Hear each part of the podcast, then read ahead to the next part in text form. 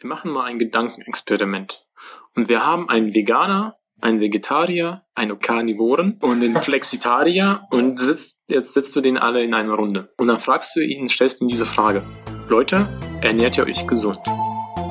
Ich bin Alexander Kalinger, Gründer von The Life. Das ist dein digitaler Guide zur Mind, Body und Spirit Transformation. Und du hörst den Life Podcast Knacke deinen Gesundheitscode. Dich erwarten inspirierende Gespräche mit den größten Experten, den innovativsten Coaches und den leidenschaftlichsten Machern Deutschlands. Gemeinsam diskutieren wir spannende Möglichkeiten zur Führung eines ganzheitlichen gesunden Lifestyles, damit du dich jung, fit und glücklich fühlst.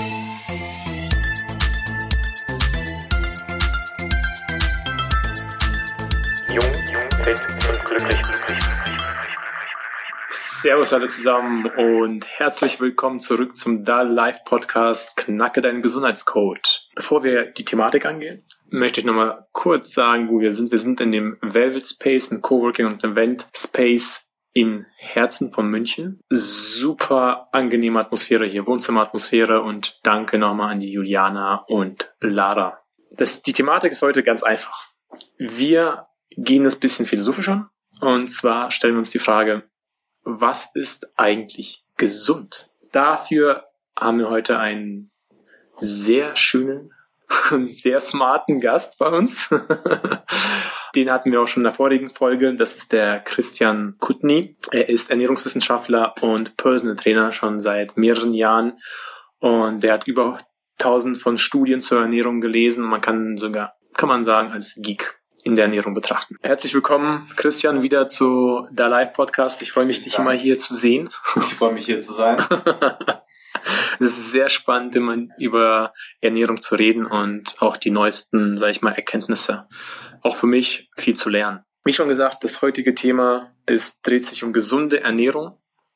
In Anführungszeichen gesund. Denn wir haben, denke ich mal, in der heutigen Gesellschaft das Problem, dass wir mit zu viel Informationen, sowohl falschen als auch richtigen, vor allem was Ernährung anbetrifft, überfordert werden.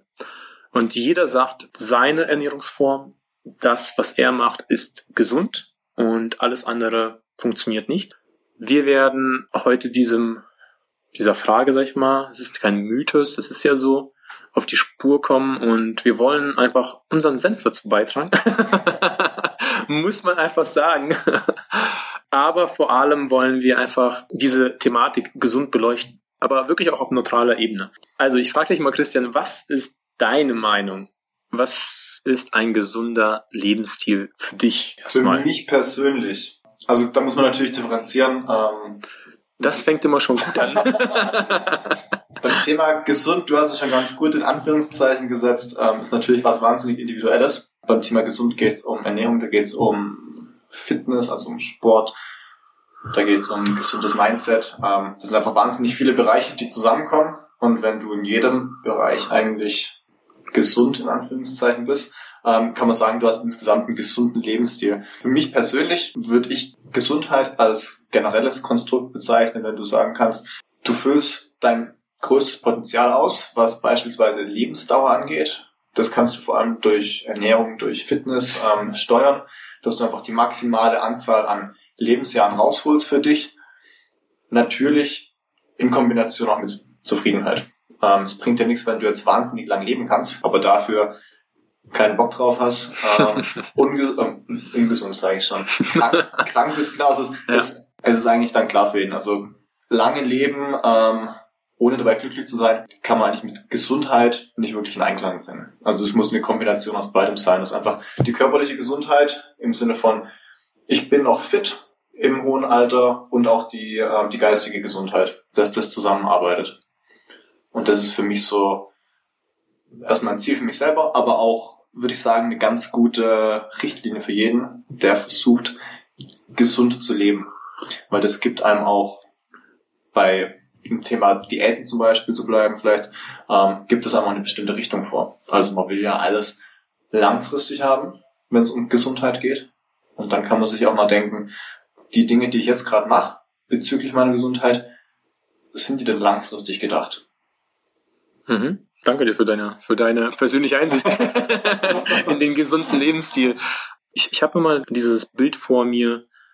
Was würde ein Bodybuilder sagen, was für ihn gesund ist? Also jetzt auch nicht irgendwie negativ gemeint, sondern was ich damit sagen will, ist, dass gesund, und bleiben wir mal bei der Ernährung, wenn ein Bodybuilder, er hat ein, Ziel verfolgt, ja, frage ich mich, würde er sagen, er hat zumindest in der Zeit, wo er erfolgreich war oder wo er trainiert hat, wo er sich ernährt hat, gesund gelebt? Das ist so die Frage, die ich mir stelle, weil gesunde sein, gesundes Essen ist für mich immer eine Definitionssache und vor allem individuell. Was würdest du sagen zu dem Beispiel jetzt äh, Bodybuilder? Also ich denke, dass die extrem extremen Bodybuilder in Anführungszeichen wie Ronnie Coleman zum Beispiel, die sich nach ihrer Karriere eigentlich körperlich zerlegt haben. Ich glaube, solche ähm, Charakter sind sich dessen bewusst, dass sie jetzt nicht, dass man es nicht als gesund bezeichnen könnte, weil sie sich ja dessen bewusst sind, dass ihr Körper eigentlich kaputt ist. Aber jemand, der einen super Körper am Ende hatte, gute muskuläre Ausprägung. Der, der Ani. Genau. Jemand wie der, wie der Schwarzenegger zum Beispiel. Ich würde sagen, dass die von sich selber auf jeden Fall sagen, dass sie gesund gelebt haben. Letztendlich als Bodybuilder achtest du ja auch wahnsinnig auf die Ernährung. Ähm, man nimmt in der Regel im Verhältnis zu, oder im Vergleich zu anderen Personen, ähm, zur normalen Bevölkerung, nimmt man weniger in Anführungszeichen ungesunde Lebensmittel zu sich, stark verarbeitete Lebensmittel, zu viel Zucker. Ähm, das heißt, dahingehend ist die Ernährung, würde ich sagen, im Vergleich zu den meisten anderen schon gesund. Mhm. Ähm, für den Durchschnittstypen würde der ganze Lebensstil allerdings nicht als gesund gelten, weil da gehört natürlich dann wieder der Mind ein bisschen dazu. Also als Bodybuilder hast du halt das Ziel, deine ähm, Ästhetik quasi auf das bestmöglichste Level zu bringen. Das hast du als normaler Sterblicher nicht. Und ähm, deswegen wird es einfach psychologisch ganz andere Auswirkungen auf dich haben, so ein Essverhalten. Für einen Bodybuilder dieses radikale, extreme Essverhalten führt meistens nicht dazu, dass man sich dann eben langfristig nicht so wohl fühlt damit. Mhm. Wobei das natürlich auch phasenabhängig ist. Massephase oder Defi-Phase vor der Show zum Beispiel unterscheidet sich natürlich nochmal. Ich denke, die wenigsten Bodybuilder haben Lust auf eine Entwässerungsphase direkt vor der Bühne. Ähm, das ist natürlich dann phasenabhängig. Wir machen mal ein Gedankenexperiment. Und wir haben einen Veganer, einen Vegetarier, einen Karnivoren und einen Flexitarier und sitzt, jetzt setzt du den alle in eine Runde. Und dann fragst du ihn, stellst ihm diese Frage. Leute, ernährt ihr euch gesund? Was würde denn zum Beispiel der, der so viel Fleisch isst und sich nur von Fleisch ernährt, sagen? Also in erster Linie würde wahrscheinlich jeder von denen sagen, sie ernähren sich gesund. Zumindest der Veganer würde sagen, er ernährt sich gesund. Der er würde, er würde, glaube ich, hochspringen. er wäre der Erste. Bei den eher gemäßigteren, ähm, sagen wir jetzt mal Flexitarier, ich glaube, solche Personen sind sich noch eher dessen bewusst, dass sie nicht hundertprozentig gesund sind. Aber sobald jemand eine extreme Diätform annimmt, wie vegan, Keto, Carnivore, ähm, hat es ja meistens einen Grund.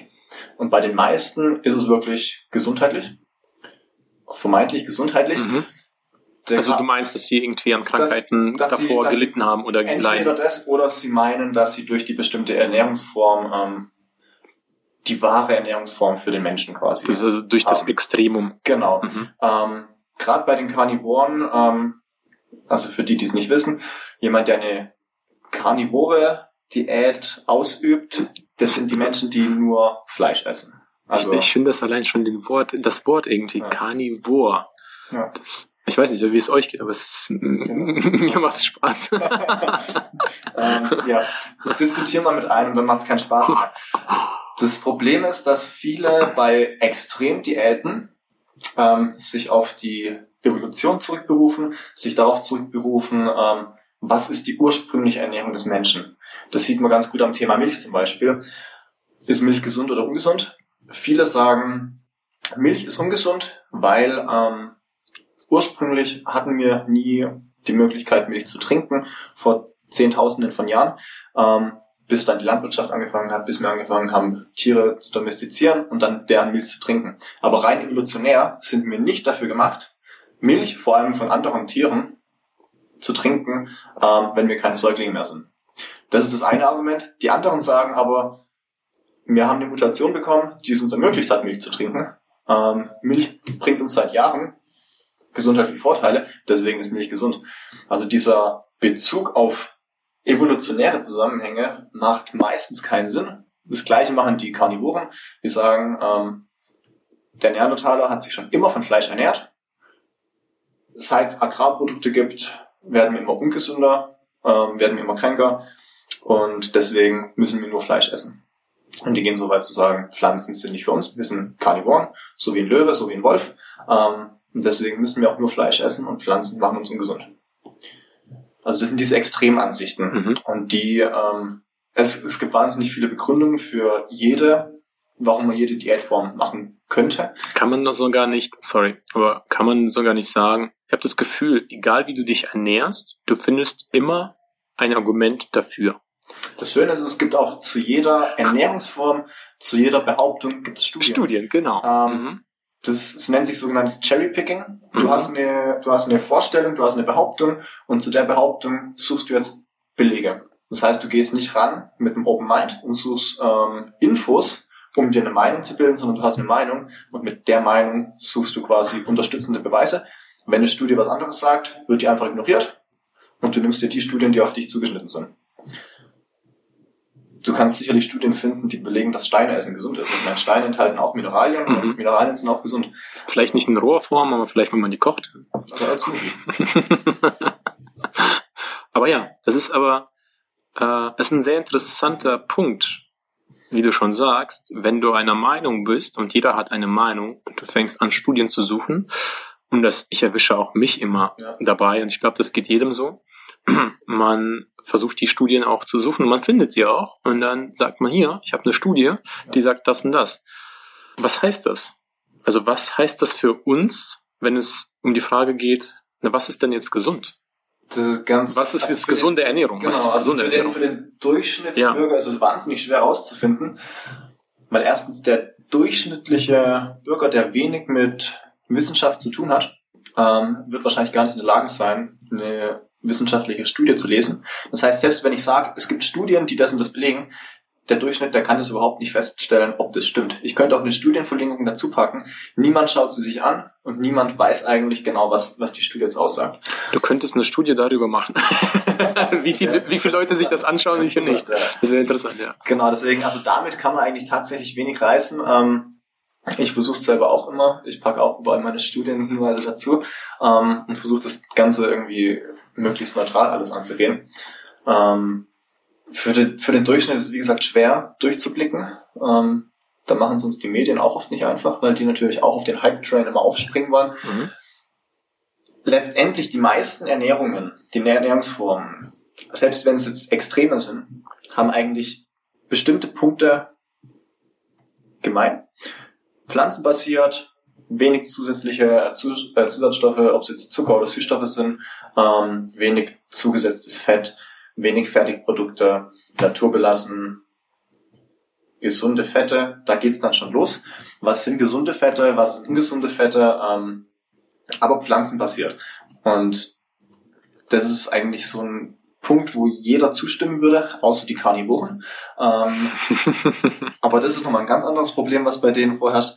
Und das könnte für jeden erstmal ein guter Hinweis sein. Und dann als nächstes, wie viel nehme ich davon zu mir? Wir wissen jetzt was, viel pflanzlich, ein Teil tierisch und dann, wie viel nehme ich davon zu mir? Weil hier kommt nämlich der nächste Punkt, die Menge macht's Gift. Weil jede, jede ähm, Seite hat natürlich auch gute Argumente. Pflanzen sind nicht dafür da, dass wir sie essen. Alle Pflanzen, ob es der Brokkoli ist oder der Fenchel, alle haben Giftstoffe. Und wenn wir die in hohen Mengen zu uns nehmen, die wir durch eine normale Ernährung nicht zu uns nehmen können, ähm, dann würden wir auch giftige ähm, aber, Symptome kurz, aber vielleicht durch 10 Liter gesmoother Brokkoli? Könnte man mal testen. das ist eine berechtigte Frage, sorry. Nur ganz kurz, weil man kann auch von zu viel Wasser trinken. Genau. Sterben. Genau. Wer wissen möchte, wie das funktioniert, Google ist euer bester Freund. das ist jetzt nicht die Thematik. Keine, keine Angst vor Wasser. Ja. Genau, keine Angst vor Wasser. 10 bis 15 Liter trinken in kurzer Zeit. Ähm, das das ist, also die meisten Sachen sind vom normalen Menschenverstand eigentlich erklärbar. Aber wie gesagt, alle, alle Lebensmittel haben gesundheitsförderliche Eigenschaften und negative Eigenschaften für die Gesundheit. Alle Stoffe haben irgendwelche Giftstoffe in Anführungszeichen, die in hohen Dosen schädlich sein können. Und jetzt muss man abwägen, ähm, überwiegen die negativen Stoffe oder überwiegen die positiven Stoffe? Ein Fisch, selbst wenn er aus, dem, aus, dem, aus der Tiefsee ist, gilt als super gesund. Wenn der Fisch jetzt mit wahnsinnig viel Quecksilber belastet ist, dann müssen wir abwägen, sind die ganzen gesunden Fette, gesunden Eiweiße im Verhältnis zu der hohen Quecksilberbelastung jetzt gut oder schlecht? Was überwiegt jetzt für unsere Gesundheit? Und da muss man wirklich von Person zu Person abwiegen. Ähm, jemand, der sich super gut ernährt, der wird von Milch wahrscheinlich wenig bis keine positiven ähm, gesundheitlichen Vorteile haben. Jemand, der einen definitiven Kalziummangel hat oder einen Proteinmangel, für den ist Milch gesund. Und da muss man eben individuell schauen, man kann nicht sagen, ein Lebensmittel ist gesund, sondern wie sieht die gesamte Ernährung aus und wie wirkt jetzt ein bestimmtes Lebensmittel in die ganze gesamte Ernährung mit rein. Ich stimme dir da total zu. Die Frage, die sich mir stellt, ist, wie überleben es eigentlich Karnivoren? Wenn man sich die Eskimos anschaut, ich meine, die leben auch ohne Pflanzen.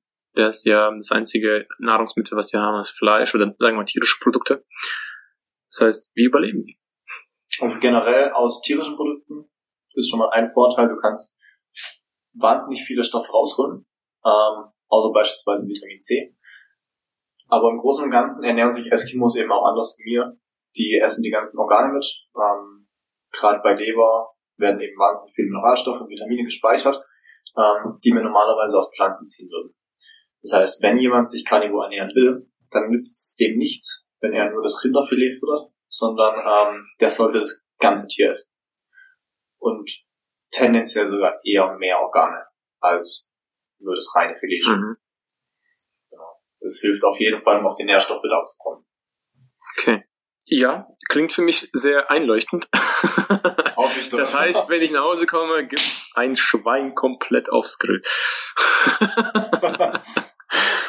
ich will mal das einfach zusammenfassen und zwar mit dem Hinblick auf einer Ernährung, die uns bei einem Lifestyle unterstützt mit weniger Krankheiten und Leiden und einem langlebigen Leben, der aber nicht nur langlebig, sondern auch sich gesund fühlen, auch wirklich happy fühlen. Welche Ernährungsverhalten, Ernährungsweisen würdest du oder würde man empfehlen? Also da gibt's ganz gute Studien dazu. Ähm, generell im Bereich Ernährung und Gesundheit das einzige Sinnvolle, meiner Meinung nach, was wir machen können, ist eigentlich auch wirklich Studien anschauen, dass man einfach den wissenschaftlichen Standard nimmt, weil rein aus Erfahrungswerten oder aus Meinungen raus zu urteilen, macht meiner Meinung nach keinen Sinn, ähm, weil es für jeden individuell ist. Das heißt, wenn wir uns Studien anschauen, dann gibt es die sogenannten Blue Zones. Das sind sieben Gebiete auf der Erde, zum Beispiel Okinawa in Japan ähm, oder die Glaubensgemeinschaft ähm, Seventh Day Adventists in, ähm, in Amerika, aber auch im Mittelmeerbereich, wo eine mediterrane Diät herrscht. Die ganzen ähm, Zonen haben bezüglich Ernährung, aber auch ansonsten relativ viele Ähnlichkeiten. Pflanzenbasiert, naturbelassen, das heißt wenig Zusatzstoffe, generell sind einfach auch, die gibt's schon länger.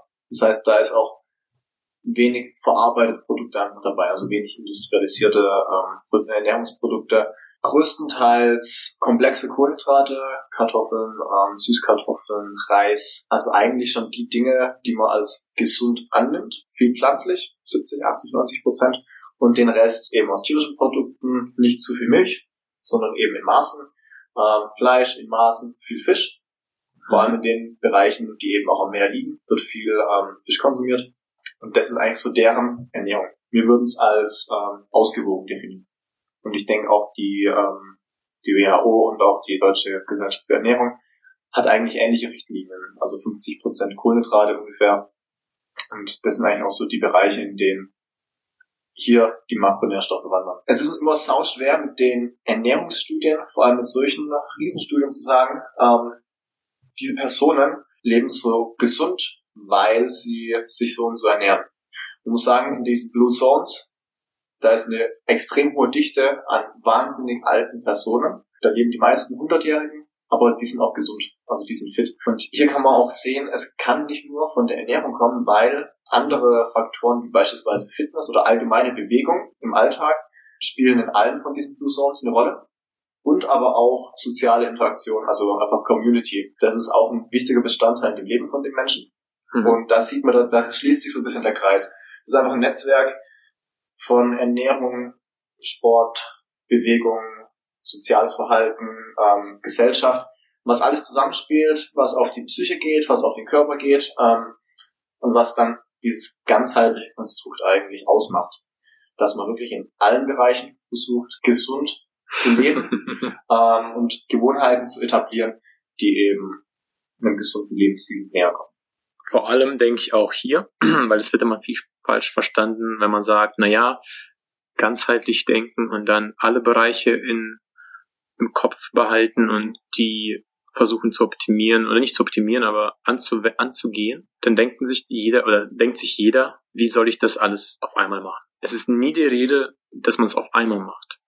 Es ist immer die Rede, es wäre schön, wenn man es alles machen würde, aber es heißt nicht, dass man es, man kann es auch nacheinander machen. Das heißt, sucht euch einen Bereich aus. Entweder habt ihr vielleicht schon einen Bereich ja, okkupiert, sag ich mal, und ihr seid dabei, euch viel zu bewegen. Und schaut euch jetzt einen zweiten Bereich an, schaut euch die Ernährung nochmal an. Das heißt, wie würde die Ernährung jetzt aussehen? Was wir ja schon gesagt haben, ist, haltet euch an diese Regeln. Oder vielleicht habt ihr trotzdem viel Sport, viel Bewegung, aber trotzdem euer Verstand, euer, euer ähm, ich nenne es immer Rest, euer Rest-System, also das heißt Entspannungssystem, ist total überfordert. Und vielleicht macht ihr es mit der Sport, mit zu viel Bewegung sogar noch schlimmer. Deswegen ist zu überlegen, okay, vielleicht brauche ich, um eine Stressresilienz aufzubauen, mehr Stress abzubauen, mehr Entspannung in meinem Leben. Mehr Mind. Und auch die Frage, okay, habe ich eigentlich einen Purpose ja, in meinem Leben, einen Sinn, den ich verfolge, weil das auch sehr stark auf deine Stimmung, auf dein Glücklichsein sich auswirkt. Und Glücklichsein hat auch gleichzeitig was mit gesund leben und fit leben zu tun. Wenn man jetzt sagt, okay, man möchte heute anfangen, seinen Lifestyle positiv zu verändern, was würdest du, Christian, den Zuhörern, Zuschauern als Einstieg empfehlen? Eigentlich genau, was du gesagt hast. Wir wollen positive Gewohnheiten in unser Leben integrieren, negative Gewohnheiten am besten ein bisschen ausradieren. Und da macht es keinen Sinn, in alle Gebiete gleichzeitig zu springen, sondern wirklich, man pickt sich ein winziges Stückchen raus und definiert es gut und versucht, diese eine kleine Gewohnheit ins Leben einzubringen. Der einfachste Schritt ist, trinkt jeden Morgen direkt nach dem Aufstehen oder nach dem aufs Klo gehen ähm, ein Glas Wasser. Das ist wahnsinnig einfach, das kann jeder, aber das ist ein kleiner Schritt und wenn das eine Gewohnheit wird, können sich erstens daraus neue Gewohnheiten entwickeln. Zweitens hat man gleich mal ähm, einfach Erfolg, ein Erf Erfolgsmoment was einem auch wieder Motivation bringt, weiterzumachen und neue Gewohnheiten zu etablieren. Und so kann man alle zwei, drei Wochen Schritt für Schritt wirklich kleine Minischritte machen, die sich aber über die Zeit wahnsinnig aufverdienen. Und das ist eigentlich die große Magie bei diesen Mikrogewohnheiten, dass es wie so ein, wie, wie eine Kette aus Dominosteinen. Fängst mit einer kleinen Gewohnheit an und irgendwann hast du ein Riesenkonstrukt, was zusammenarbeitet und ganzheitlich quasi in deinem Lifestyle etabliert werden kann. Super. Ganz kurzer Tipp noch mit dem Glas Wasser. Schaut euch einfach an, wann ihr immer in die Küche geht. Wenn das nach dem Aufstehen direkt ist, würde ich dann direkt das Wasser trinken. Wenn ihr erstmal aufs Klo geht und dann die Küche, dann das Wasser. Euch so einfach mal aus äh, zu programmieren.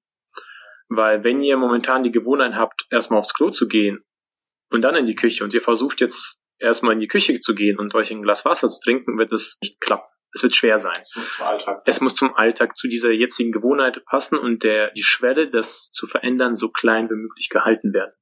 Sehr schönes Gespräch, Christian, und ich bedanke mich an dieser Stelle für dein Wiederkommen.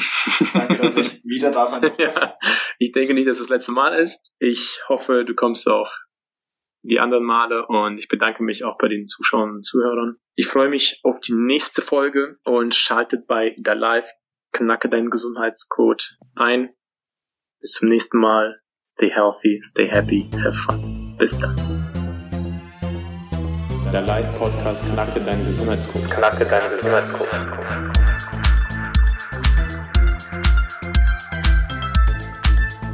Jung, jung, fit und glücklich. glücklich.